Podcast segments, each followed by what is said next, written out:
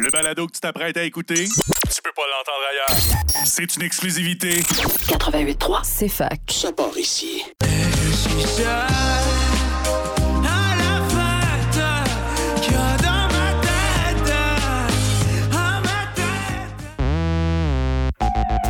La musique, la culture, l'information.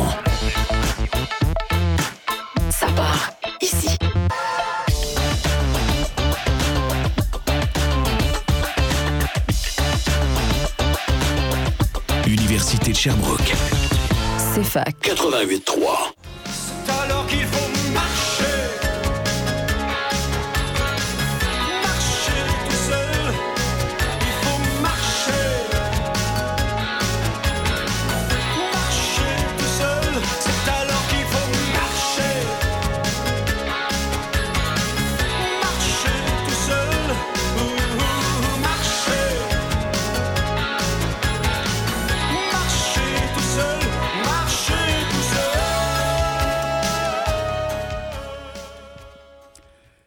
Et oh, bonjour, bonjour les amis. Je voulais pas dire comme M. Legault, bonjour tout le monde. Euh, bienvenue à cette euh, émission que je vous souhaite intéressante. À nous le futur. J'espère que vous allez bien, euh, que vous allez être à l'écoute et que vos études vont bien. Et pour la population non étudiante, bien continuer comme ça, à bien respirer puis à regarder le ciel bleu puis le soleil. Justement, à propos de regarder le soleil hier soir à la télévision, je voyais regain des crimes dans le crime organisé. Fait que là, comme réflexe, je me suis dit regain de la bienveillance dans la bienveillance organisée. J'ai comme un réflexe, euh, je sais pas trop, là, de euh, cellules saines dans une société euh, un peu violente des fois. Fait que l'émission, euh, aujourd'hui, je vais faire un résumé de la perspective de cette émission, justement. En petit regard vers le passé récent et un petit regard sur le futur proche, euh, qui est finalement la phase 1 de cette émission à nous le futur, puis la phase 2, ce sera peut-être l'écologie intégrée en pratique. On verra ça. Fait que, euh, comme résumé de la perspective de cette émission, en premier lieu, j'aimerais dire que depuis 1970, euh, nous avons comme humanité la capacité de nous donner l'abondance, aujourd'hui nommée la sobriété heureuse ou bien la frugalité, c'est-à-dire euh, pour tout le monde, de façon qui respecte l'homme, euh, l'harmonie, pardon, avec la nature, et de façon pacifique ou non violente. Euh, cette capacité, c'est Buckminster Fuller qui le premier l'a nommé, l'a précisé.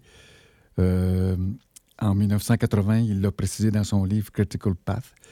Et il a dit que l'humanité a pour la première fois la capacité de se donner un monde où il n'y a plus de misère, plus de pauvreté, et de façon écologique. Et puis, euh, finalement, donc, ça fait 50 ans qu'il a dit ça.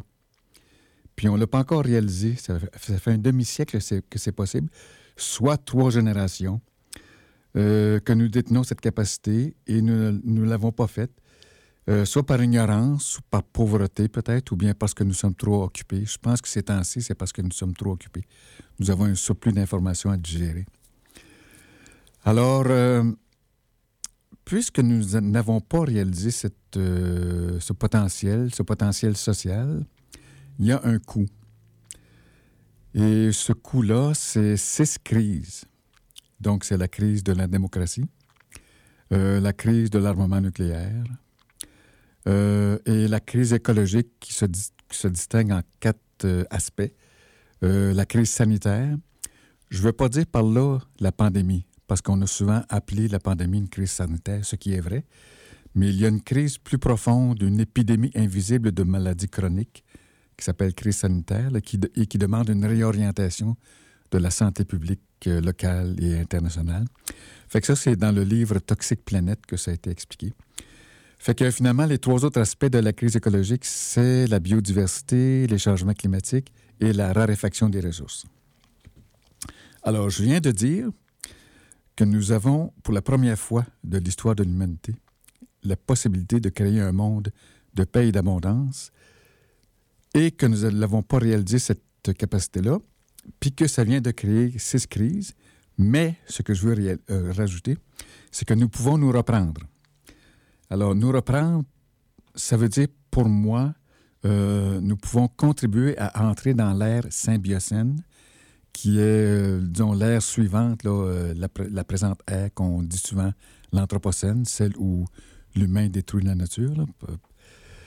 Et euh, le chemin que moi je trouve, là, c'est en deux temps.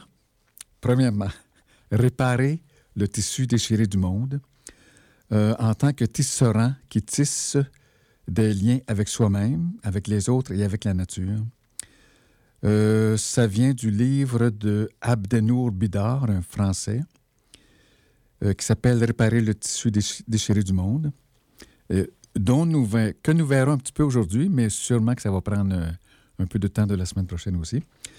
Et deuxièmement, c'est réparer la Terre, donc via le livre qui s'appelle Une agriculture qui répare la planète. Les promesses de l'agriculture biologique régénérative. C'est écrit par Vandana Shiva, Jacques Kapla. Euh, Vandana Shiva, c'est une physicienne et elle est agricultrice en Inde aussi. Et troisièmement, bien, il s'agit de réformer la démocratie. Euh, ça prend une dizaine de réformes. Euh, nous sommes, disons, chanceux d'être en démocratie, mais elle est relative. Nous devons la réformer pour l'améliorer. Et ma grande inspiration, c'est André Larocque, un Québécois qui a été sous-ministre à la réforme des institutions démocratiques, qui a écrit quelques livres. Euh, ça s'appelle Au pouvoir citoyen, un de ceux-là, là, où il y a une description des dix réformes en question. Et deuxièmement, Robert Burns, le ministre de la démocratie citoyenne, euh, où c'est expliqué un peu ce qu'il a fait. Il a tenté de faire, il n'a pas tout réussi. Et puis, euh, donc, nous avons du pain sur la planche. Et ça me fait penser à une citation de Richard Desjardins. Prends-toi-en une tranche, euh, dit ce poète euh, avec humour. Et pour cette transition et les réformes, nous, pouvons prendre des bains de forêt pour notre plaisir, pour nourrir la beauté et construire notre santé. C'est pourquoi je vais parler du livre Shin- Shinrin Yoku, euh, L'art et la science des bains de forêt. Si j'ai le temps aujourd'hui, sinon une autre, euh, une autre fois, la semaine prochaine. Donc, euh, à sept minutes déjà de l'entrée, là, je, m'en vais tout de suite soit à une chanson ou la publicité. En tout cas, on verra.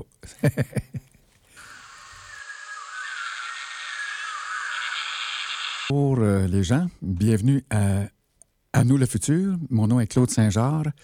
J'espère que vous êtes bien.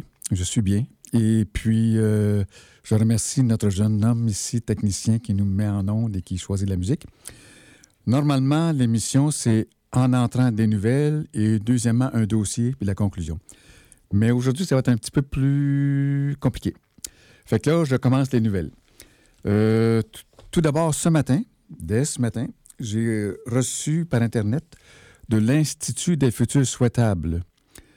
Alors là, vous savez tout de suite que vous pouvez vous connecter à ça, l'Institut des futurs souhaitables. C'est, très le fun, parce que c'est mieux ça que des futurs non souhaités, n'est-ce pas? Et puis, euh, il va y avoir euh, une émission bientôt, là, euh, deux autres. C'est les résistants et les résistantes du monde d'après. C'est une conversation avec un auteur qui s'appelle Patrick Viveret, un auteur sur la convivialité. C'est super intéressant, je le connais, j'ai lu une couple de ses livres. Et puis, finalement, tout à l'heure, je regardais sur le mur, là, vous, l'avez peut-être vu ça, mais euh, il va y avoir des rencontres sur l'aspect artistique et militant à Sherbrooke. C'est à 18h le 31 mars au café 440, 146 Wellington Sud. Et puis, ça continue avec les nouvelles. Euh, Ça, c'est une grosse nouvelle. J'ai reçu de Jean Bédard, un docteur en philosophie qui demeure au BIC en Gaspésie, et de Isabelle Fortier de Sage Terre, c'est une ferme euh, autonome, euh, une, information sur un cours qui se donne, une nouvelle formation qui va commencer bientôt. Ça s'appelle Formation en écologie intégrée. Finalement, ça dure 70 semaines. C'est un assez gros contrat. Là. Il y a une partie qui est par Zoom euh, à chaque semaine. Il y a une partie qui a des stages, quelques, quelques stages près de Québec, à Neuville, et d'autres, c'est au BIC sur la ferme Sageterre. Donc, ça s'appelle Formation en écologie intégrée. Je vous suggère d'aller voir ça. C'est super intéressant. Il y a un coût, mais je pense que ça peut euh, s'étaler sur plusieurs mois et puis qu'il peut y avoir sûrement des réductions. Euh, finalement, euh, la SPQ, c'est l'Association pour la santé publique du Québec, euh, qui est très intéressante, que j'aimerais ça interviewer quelqu'un. Je n'ai pas eu de réponse dans ma demande, mais vous pouvez aller voir vous-même. Allez voir ça, Association pour la santé publique du Québec. Récemment, ils ont eu un sommet sur la santé publique. Et là-dedans, il y a plein là, de PowerPoint, de PowerPoint point, qui en français s'appelle un diaporama informatique. Euh, et je recevais aussi cette semaine le lancement d'un nouveau site Internet. C'est un répertoire d'outils pour favoriser la santé mentale positive des adolescents et adolescentes. Alors, c'est super, j'ai regardé ça. Là. Les meilleures pratiques pour favoriser la persévérance scolaire et la réussite éducative. Euh, et la santé mentale positive, ça se cultive. Chapeau, félicitations, Association pour la santé publique du Québec. Je sais que vous demandez un milliard de dollars au gouvernement et je vous souhaite de l'avoir. Euh, maintenant, notre conseillère municipale à Sherbrooke s'appelle Christelle Lefebvre. Euh, moi, je suis abonné au groupe euh, Plan de développement d'une communauté nourricière à Sherbrooke. Et elle aussi est abonnée, fait que je reçois des nouvelles. Puis j'ai reçu d'elle une nouvelle. elle nous suggère de nous inspirer de Candiac, une ville Candiac, qui adopte un plan pour l'accessibilité aux produits locaux. Et puis, euh, pour nous aider nous-mêmes à Sherbrooke, là, pour réaliser notre PDCN, notre plan de développement d'une communauté nourricière. Ça va vite pour les nouvelles, n'est-ce pas? Parce que je vous fais confiance, les jeunes, vous vous pitonnez, puis vous avez tout. Là. Puis surtout, euh, ce qui est, ce qui le fun, je, remer- je remercie la radio CFAC, chaque émission est archivée. Alors, vous pouvez réécouter la partie si je parle trop vite ou si je prononce pas assez bien, comme parfois ça se passe dans Stat. Euh, alors, euh, j'ai aussi reçu de Laval en transition. Euh, une nouvelle. Qui, les autres, ils vont faire des ateliers d'exploration du futur. C'est de mars à mai 2023. Je vous suggère d'aller voir ça. Et j'ai un ami qui a écrit sur les changements climatiques, que je vais vous en parler tout à l'heure, qui m'a parlé d'un sondage. Est-ce que l'humanité est condamnée? Euh, la jeunesse canadienne craint pour l'avenir. Bon, mais ça, c'est un titre de journal, OK, là, de Radio-Canada. Euh, 76% des personnes interrogées trouvent l'avenir effrayant et près de la moitié pensent que l'humanité est condamnée. OK. Euh, puis il y a les aînés. hein. Moi, je suis en tant qu'aîné, je suis, je me sens en solidarité avec euh, la jeunesse. Mais il y a quand même une bonne nouvelle à la fin. C'est. Attendez un petit peu, là. Il faut que je la trouve. Euh, bon, je la trouve pas spontanément, mais c'est que. Ah oui, c'est ça. Mais malgré la négativité, 71 71% des personnes interrogées sont d'avis qu'ensemble, les gens peuvent faire quelque chose pour lutter contre les changements climatiques. Alors ça, c'est c'est important. Et puis après, à propos de faire quelque chose ensemble, l'ami dont je vous parlais, c'est Martin Lemons, qui a écrit le, guide Les changements climatiques, guide pratique. J'apprends, je réfléchis, j'agis. C'est dans Internet. Et puis, euh, moi, j'ai la copie papier, mais dans Internet, ça existe. Puis, il a écrit un petit article pour l'AQDR, dont je fais partie avec lui. Nous avons un comité environnement. C'est l'Association québécoise pour la défense des droits des retraités. Euh, il y a à peu près 1000 militants, disons, sur 25 000 membres. Euh, 25 000 membres, c'est peu par rapport à la FADOC, qui a 450 000 membres. Mais la FADOC n'est pas encore tout à fait enlignée sur euh, la défense des changements climatiques. En tout cas. Fait que Martin a écrit euh, un article parce que nous, cherchons à faire un manifeste. Alors, nous sommes dans la réflexion sur quelle sorte de manifeste.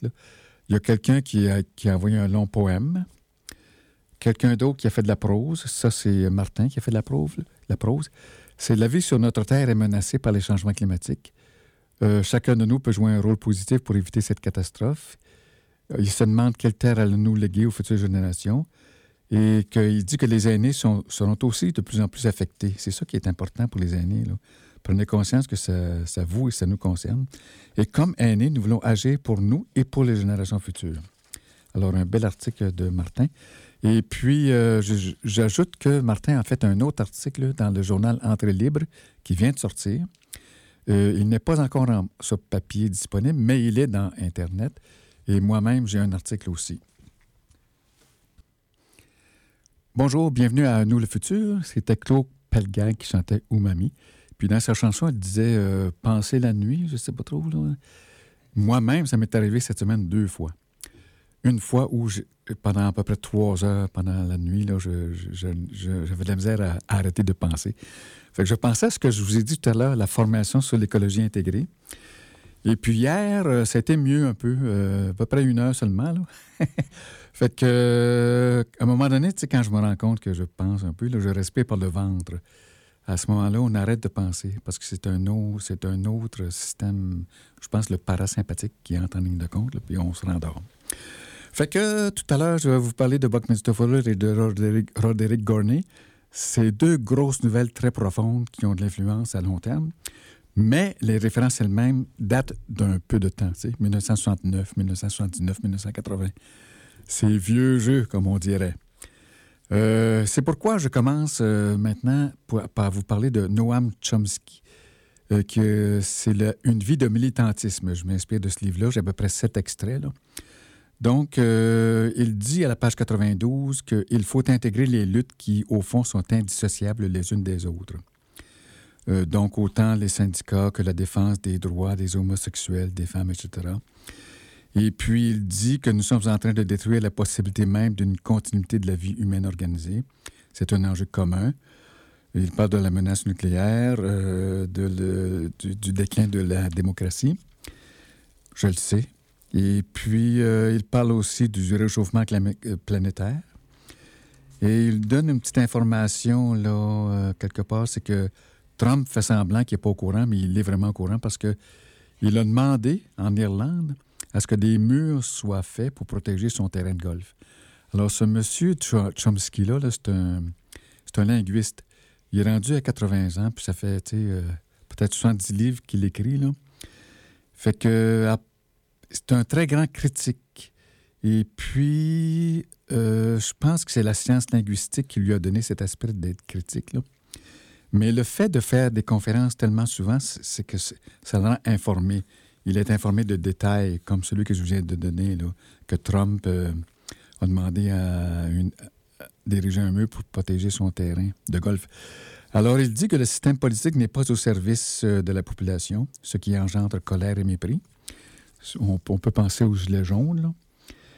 Et puis, page 99, euh, euh, notre société a créé des, comme des usines de produits chimiques. On pense à, Orne, à Rouen. Moi, je viens de la BTB, je, je- je suis au courant. Qui rejettent des substances toxiques parce que les parlementaires que vous avez élus refusent de leur imposer les règles de sécurité. Pourquoi ce refus? Parce que le système politique du pays répond aux besoins des riches et non aux vôtres. Vous savez ça, vous autres, hein, mais je vous le dis pareil. fait que. Donc, il dit euh, au chapitre 10, militer à l'ère de l'extinction. La sixième extinction et la réflexion à son sujet ont un poten- potentiel paralysant et démobilisateur, demande un- quelqu'un à, à M. Chomsky. Alors, sa réponse est que, de façon réaliste, oui, les menaces sont très graves et l'action ne peut plus attendre. Notons que l'administration Trump est pleinement consciente de l'imminence de la catastrophe. Mais eux autres, euh, je sais pas, euh, disons qu'ils s'arrangent pour l'accélérer. C'est une maladie mentale, on va dire.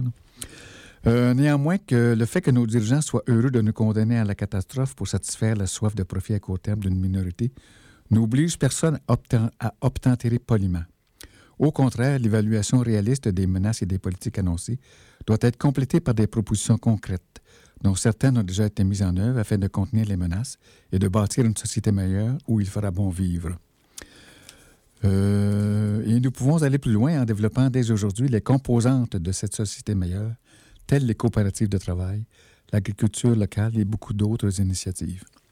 Bien, Sherbrooke, nous sommes assez bons, là. hein. Euh, exemple, il y aura un congrès dont j'ai parlé quelques fois qui s'en vient en octobre prochain à l'Hôtel Delta, un congrès international de scientifiques qui vont parler de forêt et santé. Et David Suzuki sera ici. Et il fera une conférence à l'Hôtel Delta, Delta en octobre prochain. Alors, maintenant, on passe à une petite musique de Bonjour encore. Re-bienvenue à Nous le futur. Mon nom est Claude Saint-Georges. Et maintenant, je vais vous parler d'une euh, nouvelle fondamentale, euh, que nous avons la capacité comme humanité, une nouvelle capacité de créer un monde où il n'y a plus de misère et de pauvreté, et de ça de façon écologique et sans guerre. C'est Buckminster Fuller qui a parlé de ça le premier en 1969, euh, précisé euh, en 1970. Et j'aimerais dire que Buckminster Fuller, il y a un professeur du cégep de Sherbrooke, René Pelletier, qui a traduit son livre qui s'appelle Le Manuel d'instruction pour le vaisseau spatial Terre. C'est le fun. Puis en plus, euh, M. Fuller a travaillé à Sherbrooke en 1914 à l'âge de 19 ans. Euh, C'était une punition parce qu'il avait tout dépensé sa bourse à l'université Harvard et ses parents l'ont envoyé ici. Son oncle était gérant de moulin à coton sur la rue du Pacifique. Fait qu'il a beaucoup aimé son travail avec les Canadiens français et il a appris à prendre des notes comme ingénieur. Puis ça, ça l'a aidé toute sa vie, ça l'a suivi. Et puis, euh, d'ailleurs, c'était au moulin à coton. Puis, comme 50 ans plus tard, il a fait le dôme, un dôme d'un moulin à coton.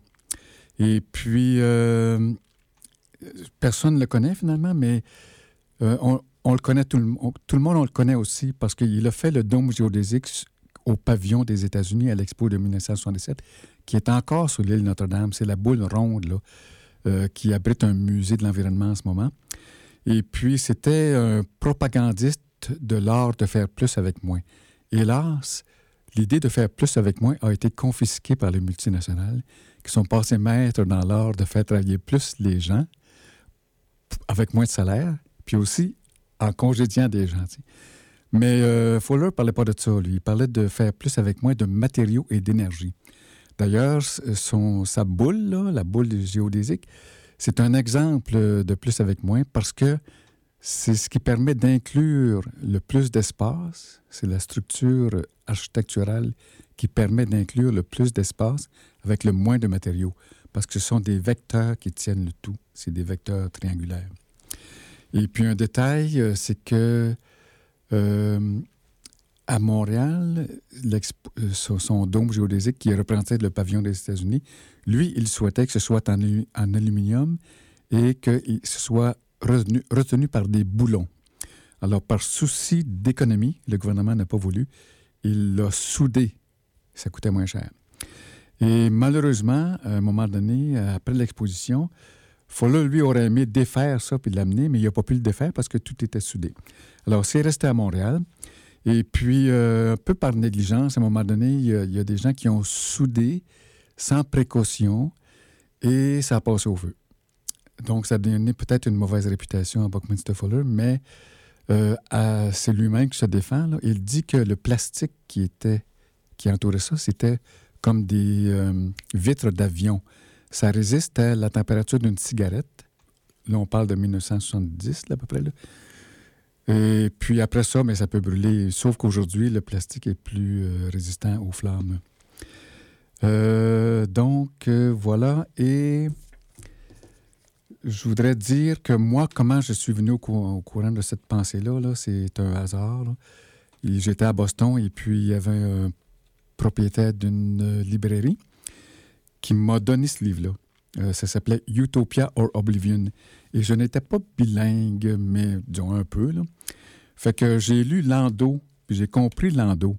Alors, toutes les lectures par la suite, ce n'était qu'un approfondissement de Lando. Alors, je vous, dis ce que c'est là.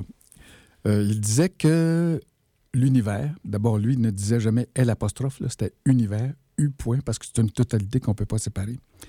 Univers, c'est constitué d'énergie et d'information.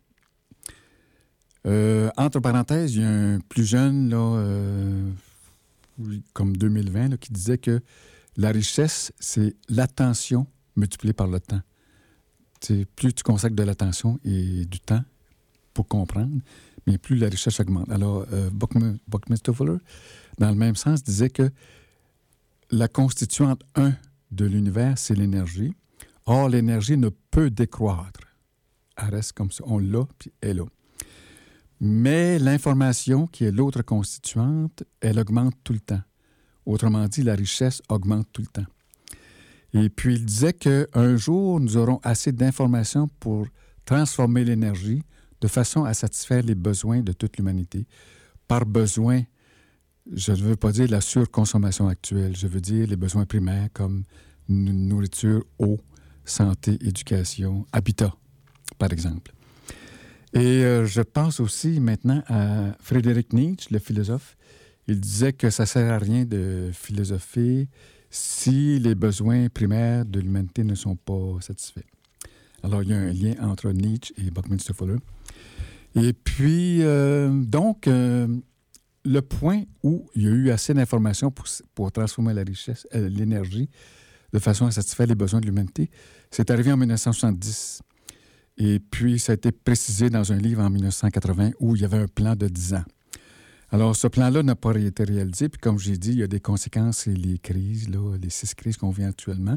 Mais on peut toujours se reprendre et je reviens tout à, tout à l'heure là-dessus. Mais euh, là, je passe à Roderick Gorney. Euh, Roderick Gorney, c'est un livre de 1979. Super important. C'est un psychiatre futuriste qui disait Ben oui, je le sais qu'on peut avoir l'abondance pour tout le monde, là, je suis au courant. Euh, mais moi, en tant que psychiatre, je sais que l'humanité date d'à peu près 80 000 générations, puis que pendant ces 80 000 générations, nous avons été guidés par la rareté, la misère ou l'absence de... Bon.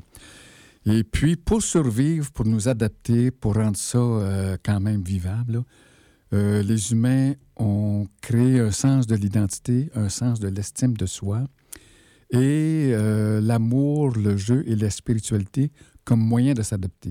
Ça, ça donnait un confort psychique. Mais maintenant que l'humanité est au courant, qu'on pourrait passer de, disons, euh, la pauvreté à l'abondance pour tout le monde, euh, très surprenamment, là, nous préférons le confort psychologique d'endurer la misère que de s'aventurer dans l'inconfort psychologique de tomber dans une société où il n'y a plus de misère. C'est surprenant. Là. Fait que lui dit que nous devrions anticiper et nous, nous pratiquer à se donner un sens euh, de l'estime de soi et un sens de l'identité, puis à se donner de nouvelles définitions de l'amour, du jeu et du travail pour euh, une, une, société d'abondance ou de frugalité ou de sobriété heureuse universelle. Fait que moi, sachant ça, j'avais fait une émission, euh, ça s'appelait Futur désiré. Je demandais à toutes les couches de population possibles, puis euh, oh, gens euh, ordinaires, scientifiques, gauche, droite, quelques questions comme quelle sorte de futur vous désirez, qu'est-ce qui manque pour y arriver, qu'est-ce qui devrait être fait pour y arriver, quel est le rôle de la personne pour y arriver, est-ce que vous avez espoir d'y arriver, et une fois que vous y serez arrivé, qu'est-ce que vous allez faire, qu'est-ce que vous allez penser, à quel niveau vous allez ressentir, que sera l'amour, le travail et le jeu? je demandais ces questions-là dans le but de localement euh, se préparer à un monde d'abondance pour tout le monde. Puis c'est pas encore arrivé, mais peut-être. Fait que je. Puis là, moi, j'avais fait deux poèmes euh, pour terminer ça, puis ils sont chez moi. Je les ai oubliés. Il y en a un, c'était que je suppose qu'on est dans un monde d'abondance, puis je dis que l'humanité va bien, tout le monde se sent bien, tout ça j'ai un de mes amis qui m'a dit Tu rêves en couleur. Ben oui, je rêve intentionnellement en couleur. Et puis, c'est ça, un autre petit poème plus court, je, je, me lavais les mains. Puis, euh, j'ai dit Je me lave les mains dans une, d'une, culture sale, avec une surconsommation sale. Mais ça finissait bien. Fait que, on est prêt pour une autre pause musicale. Allô, euh, re-bienvenue à, à, Nous le Futur et je remercie beaucoup euh, le technicien qui nous choisit la musique. C'était Lou-Jean Cormier, L'ironie du sort, une chanson qu'il aime, m'a-t-il dit. Et puis avant, c'était La guerre, les passagers. Et puis nous sommes rendus à vous parler de... Ah oui, c'est réparer le tissu déchiré du monde, on est là, là. Euh, puisqu'on n'a pas réalisé encore la grande option nouvelle qu'on a de l'abondance pour tout le monde de façon écologique et pacifique. On a des crises, puis pour en sortir, bien, il faut euh, réparer le tissu déchiré du monde avec euh, Abdeno Bidar. Euh, ça s'appelle Les tisserands, son livre, Les tisserands. Et puis, hier, j'ai appris justement que Joanna Macy, que je connaissais, mais je ne savais pas qu'elle avait écrit en français. C'est Le travail qui relie. Alors, c'est aussi bon comme référence pour réparer le tissu déchiré du monde. Alors, M. Bidard dit que euh, nous sommes en présence de l'homme augmenté. Euh, notre puissance personnelle d'agir augmente énormément. Et puis, nous sommes comme des bébés dieux qui ne savons pas toujours contrôler notre puissance. Il dit qu'à chacun désormais d'inventer sa voie spirituelle de façon non pas solitaire mais personnelle, à chacun de devenir son propre maître, à chacun d'aider les autres à le faire. J'ai écrit Self Islam où je racontais précisément comment j'en étais arrivé à construire mon propre rapport à l'islam. Je spécifie ça parce que lui, c'est un Français, mais d'une mère qui avait passé du christianisme à l'islamisme. Alors lui, il a eu très jeune une double personnalité. Il s'est sorti de, de cette schizophrénie intellectuelle par la philosophie. Et euh, son livre, c'est, euh, disons, euh, tisser des liens avec soi-même, avec les autres et avec euh, la nature. Là, je vous parle un peu de la nature parce que j'ai confiance en vous. Vous allez lire le livre si ça vous intéresse. C'est Les Tisserands. C'est Abdenour Bidar, B-I-D-A-R. Et concernant la nature, la nature, il dit que le lien avec la nature, enfin, est lui aussi un- une formidable école de dépassement de l'égoïsme. Ce lien est notre troisième maître avec le lien à soi et autrui. Concentrez-vous, par exemple, sur l'eau qui coule. Le plus modeste ruisseau suffira. Alors je peux arrêter là. Puis tout à l'heure, ou la semaine prochaine, on va parler des bains de forêt. Euh, moi, je vais dans un sentier à Sherbrooke, ici, presque tous les jours, où je passe au minimum 20 minutes. Et puis, ça me relaxe et j'espère que ça m'aide à construire ma santé. Il y a d'ailleurs, un ruisseau là, que j'écoute une fois de temps en temps. Puis, euh, j'ai donné une nouvelle déjà il y a quelques semaines, une nouvelle scientifique, que si on écoute un ruisseau, là, juste ça, euh, c'est très bon pour la santé. Et puis, il y a un autre livre de M. Bidard qui s'appelle Quelles valeurs partager et transmettre aujourd'hui? Je vous suggère ce livre-là. là. Il y a au moins 30 valeurs qui se, divisent en deux catégories. La première, c'est culture de la sensibilité et culture du jugement. C'est 15 valeurs. Et 15 autres valeurs, culture de la règle et du droit et culture de l'engagement. Dans celle-ci, il y a être autonome, par exemple, être citoyen, autre exemple, agir avec prudence, prendre des risques, devenir créateur. Ça, c'est, je pense, celle que j'aime le plus. Et puis, j'ai déjà parlé aussi dans le passé de la marche créative, euh, en m'inspirant du livre Les super pouvoirs euh, de la marche, où il dit que si on marche, euh, disons, une demi-heure ou une heure, on peut se poser une question et euh, la marche va nous donner des réponses. Et on est- il est suggéré d'apporter un crayon pour noter les réponses. Alors, euh, je pense qu'on va dire un petit mot euh, de réformer la démocratie. C'est André Larocque qui a écrit Robert Burns, le ministre de la démocratie citoyenne. Et il y a pas mal d'affaires à dire tout d'un coup. Là. Euh, il y a une initiative populaire qu'on pourrait euh, travailler en plus du mode du scrutin. L'initiative populaire, c'est à peu près une pétition de 1000 personnes pour le Québec, là, euh, par laquelle le gouvernement serait obligé de se saisir d'un projet de loi. Ça, c'est- comme une garantie nouvelle de démocratie. Il faudrait que nous ayons l'initiative populaire. Le mode de scrutin, euh, ce serait un scrutin proportionnel, euh, ce qui est suggéré, là. Et puis, euh, dans les dix réformes que René Lévesque avait prévues, quatre sont devenues des lois. Le financement des partis, la loi des, élections, la commission indépendante de la carte et la, la loi de la construction populaire, de consultation populaire, c'est-à-dire le référendum. Deux sont restés à l'état de projet de loi, le mode de scrutin et l'initiative populaire. Enfin, quatre ont été laissés en plan.